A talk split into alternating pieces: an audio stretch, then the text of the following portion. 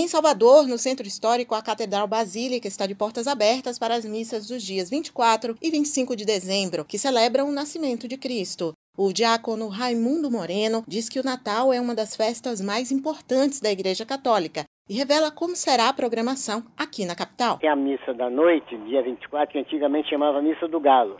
Na Catedral Basílica será às 18 horas. E a missa do dia 25, na Catedral, que é o dia do Natal, será às 9 horas. Então, nessa noite do Natal, é como se nós colocássemos o nosso coração como a manjedoura para acolher o Filho de Deus que vai nascer no coração de cada um e de cada uma de nós.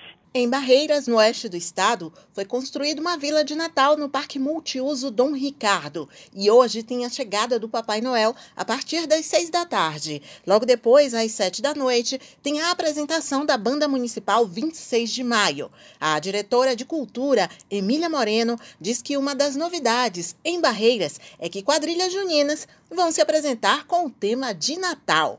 Essas quadrilhas que vão se apresentar dia 22 elas foram beneficiadas pela Lei Aldir Blanc. A gente fez a proposta a elas que fizessem algo diferente para o Natal. E foi justamente o que elas fizeram. Elas vão fazer uma apresentação chamada Um Perdido de Natal, onde vai ter aí essa apresentação dessas duas quadrilhas juninas e a gente vai ver essa inovação. Além de que uma banda de forró, chamada uma banda da cidade, chamada Milho Cru, que também foi beneficiada pela Lei Aldir Blanc, está nos, nos retornando com a contrapartida uma apresentação um forró natalino.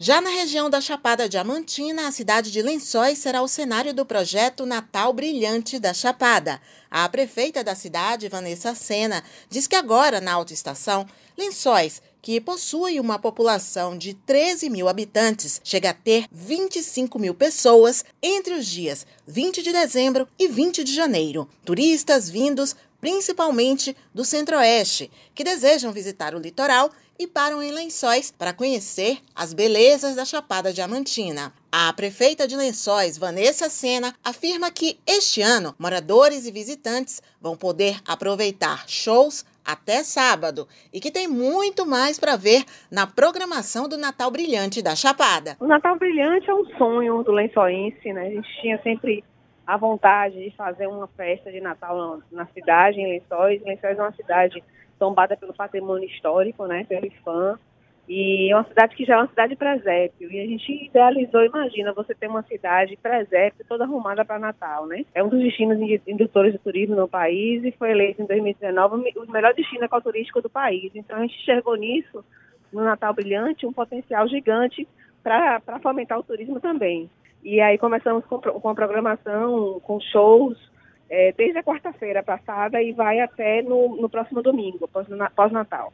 E a parte de iluminação da cidade vai até no dia 16 de janeiro. Já em Ilhéus, no sul do estado, a Igreja Católica tem várias atividades, não só nos dias 24 e 25. A vice-coordenadora da PASCOM da Diocese de Ilhéus, Carline Alves, fala sobre as atividades em Ilhéus e lembra que haverá programação especial no dia 26 de dezembro, quando se comemora o Dia da Sagrada Família. Na Diocese, na Catedral, no dia 24, agora de dezembro, às 19 horas, acontecerá a missa da noite. No dia 25, teremos a missa do dia, do dia do Natal, né, o Natal do Nosso Senhor Jesus, às 17 horas, também na Catedral de São Sebastião, em Leus.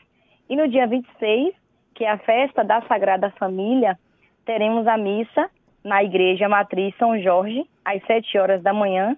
Neste dia, teremos três horários de missa: às 7 da manhã, às 9 horas da manhã e às 18. Às 7 na Igreja São Jorge às 9 e às 18 é na Catedral de São Sebastião. Todo ano é celebrado a festa da Sagrada Família para recordar a família de Nazaré, né? Que é Nossa Senhora, Jesus e José. Sintam-se convidados, vocês que estão visitando a cidade de Ilhéus, sintam-se convidados para participar desta programação natalina e entendermos qual é o verdadeiro sentido do Natal, né? Que é o nascimento de Jesus, onde nós recordamos que ele está entre nós. Suzana Lima para Educadora FM.